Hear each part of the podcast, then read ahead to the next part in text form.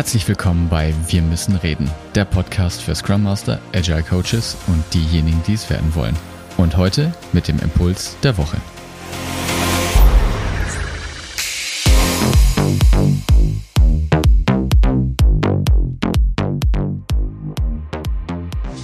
Ein wirksames Werkzeug ist die kollegiale Fallberatung. Wir hatten das schon angewendet in ein oder anderen QA-Session. Nun, wie funktioniert die? Aus der Moderatorensicht gehen wir jetzt einfach die Schritte durch, wie man sowas moderiert und starten tut ihr mit dem, dass der Fallgeber seinen Fall kurz schildert. Kurz und knapp, nicht zu so detailliert und also natürlich auch nicht schon irgendeine Lösungen reinbauen oder so, sondern einfach nur beschreiben, was sein Problem ist. Die Zuhörer, die Gruppe, also im virtuellen Raum oder auch im echten, dürfen halt Fragen stellen. Was nicht erlaubt ist, also schon Lösungen zu generieren, also einfach nur Verständnisfragen, dass jeder den Fall versteht.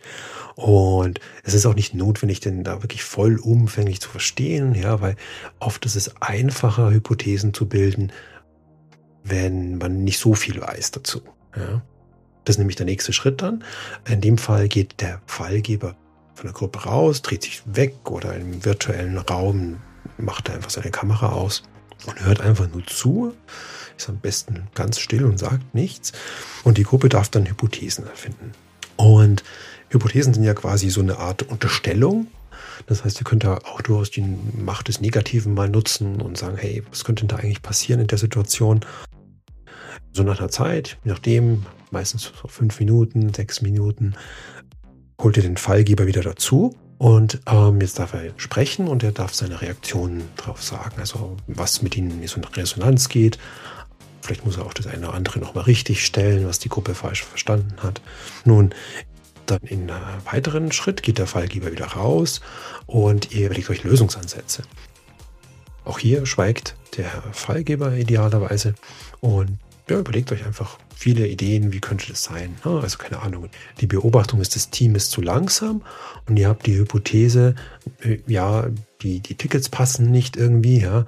Und da könnte jetzt eine Lösung sein, dass man sagt, ja, ey, wie wäre es, wenn wir die Tickets einfach kleiner schneiden? Vielleicht äh, tut sich das auf die Geschwindigkeit auswirken.